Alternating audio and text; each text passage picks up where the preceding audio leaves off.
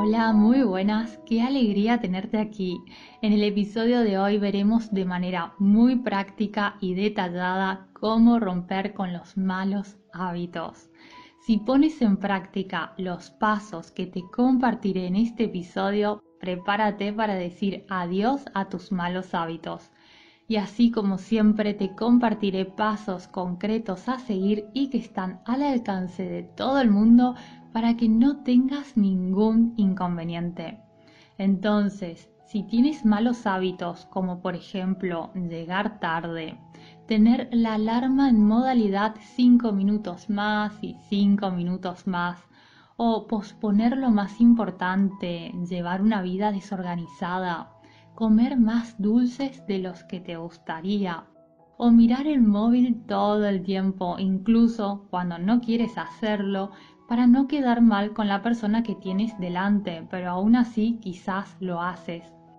Si es así, como tantos otros malos hábitos, si quieres dejarlos atrás, antes que nada es necesario entender que los malos hábitos son comportamientos que repetimos con tanta pero tanta frecuencia que se han vuelto automáticos. Algunos hábitos nacen como algo agradable o porque nos resulta útil para aliviar el estrés y por eso queremos repetirlos luego. Así que tomará un poco de tiempo romperlos. Pero no te preocupes porque si sigues los pasos que te compartiré ya mismo, lo conseguirás. Y el primer paso es encontrar la causa de ese mal hábito. Tómate un tiempo para reflexionar acerca del por qué. ¿Por qué llegas siempre tarde o a última hora? ¿O por qué tienes el mal hábito de no cumplir con tus promesas o de no cumplir con tu palabra? Y atención aquí, reflexiona sin juzgarte. Simplemente observa por qué sucede esto. Porque sentirte mal y pensar mal de ti porque no cumples con tu palabra no te ayudará ni te llevará a ningún sitio, pero sí lo hará observar por qué sucede. Quizás no cumples con tus promesas porque te emocionas tanto con la idea de estar o de ayudar a otra persona que te precipitas a la hora de decir sí haré esto o haré lo otro o sí me apunto, estaré allí. Tal vez sea porque tienes una visión muy positiva acerca del tiempo y piensas que puedes hacer muchas tareas en cinco horas. Si es así, parece una tontería, pero no lo es. Hay personas que entre ducharse, secarse el cabello y arreglarse tardan una hora, pero en realidad piensan que tardan 20 minutos porque nunca se han fijado cuánto tiempo realmente les lleva hacer cada cosa y luego llegan tarde o no pueden cumplir con lo que han prometido simplemente porque no saben calcular bien el tiempo. La idea aquí es que pienses en este mal hábito y reflexiones acerca de su causa. Y si preguntarte por qué lo haces no te resulta de gran ayuda, entonces prueba a preguntarte cuándo lo haces. Observa cuáles son aquellos momentos en los que comes dulces aunque no tengas ganas, o fumas, o te enojas de manera desmedida. Por ejemplo, observando el cuándo, es decir, el momento en el que ejecutas el mal hábito, quizás podrías darte cuenta de que a veces fumas sin ni siquiera tener ganas de fumar. Y lo haces porque en realidad, más que fumar, lo que quieres es tomarte una pausa y despejarte un poco del trabajo.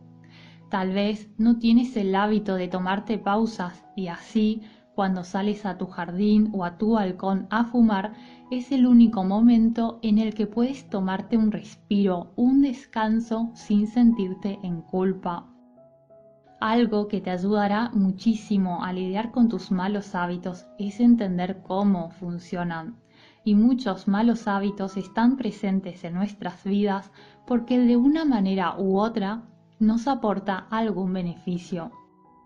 Entonces, además de preguntarte el por qué y observar cuándo, en qué momento se presentan esos malos hábitos, puedes además preguntarte qué beneficio oculto hay detrás de ese mal hábito. ¿Lo tienes como mecanismo de escape, es porque sientes mucho estrés y ese mal hábito te alivia momentáneamente. Comprender por qué se formó un hábito y qué hay detrás te ayudará a afrontarlo de la mejor manera.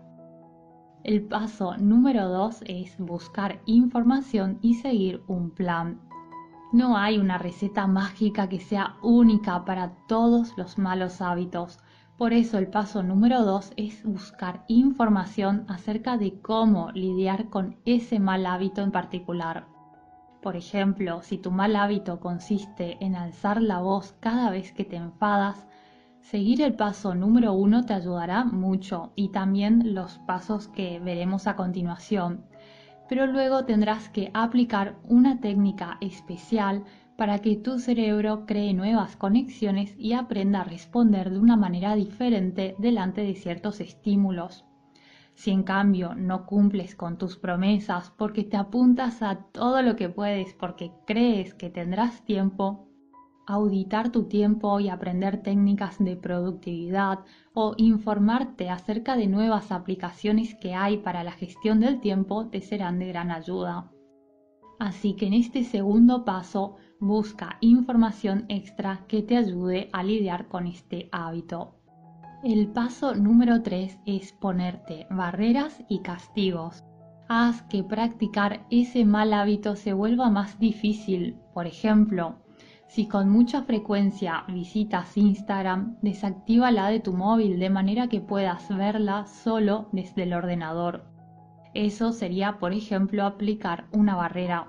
También puedes hacer uso de los castigos. Por ejemplo, si la barrera no te ha funcionado y de todos modos te has ido a perder mucho tiempo en las redes sociales y por este motivo no has podido terminar tu trabajo a tiempo, entonces castígate no viendo esta noche aquel capítulo de la serie que querías ver.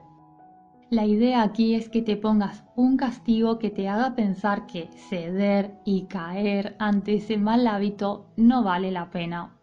Por ejemplo, no vale la pena por mirar 5 minutos Instagram esta noche perderte el episodio de tu serie favorita. La idea del castigo es que sea lo suficientemente duro como para hacerte pensar que no vale la pena ceder ante X mal hábito, pero que tampoco sea un castigo tan pero tan grande que luego ni tú te creas que vas a cumplir. Por ejemplo, si miro redes sociales durante mi tiempo de estudio o trabajo, saldré a correr por una hora o me cortaré el cabello tú y yo sabemos que no lo harás. Así que tiene que ser algo realístico. El paso número 4 es darte una recompensa. Sí, así es, recompénsate cada vez que cumplas. Cada vez que cumplas, date un gusto. Las recompensas harán que disfrutes el sabor de la victoria por tus progresos. Tu cerebro te pedirá más, te sentirás bien y hará que mañana sea mucho pero mucho más fácil no ceder a los malos hábitos. El paso número 5 consiste en hacer un seguimiento de tu progreso. Puedes ir escribiendo en un cuaderno cómo vas, tanto si te está yendo muy bien como si no. Llevar un control te será de gran ayuda porque si lo estás haciendo bien, te dará una satisfacción enorme ir escribiendo acerca de cómo avanzas. También puedes tener una grilla en la que marcas con un check o con una cruz los días en los que haces o no haces aquello que te has propuesto. Esto te dará una muy buena dosis de placer, satisfacción y confianza. Si en cambio las cosas no van como esperabas, tener un cuaderno te ayudará a poder ir más en profundidad acerca del porqué de ese mal hábito. ¿Qué ha pasado? ¿Por qué no has podido cumplir? ¿Qué te inquieta? ¿Qué sientes? ¿Es tristeza? ¿Es desgano? ¿Es confusión? ¿Es porque necesitas una ayuda externa? Poder escribir todo te dará más claridad y te ayudará a tomar una decisión. El paso número 6 es inspirarte en alguien. Busca un modelo a seguir que haya pasado y superado aquello por lo que estás pasando tú. Fíjate cómo lo ha hecho.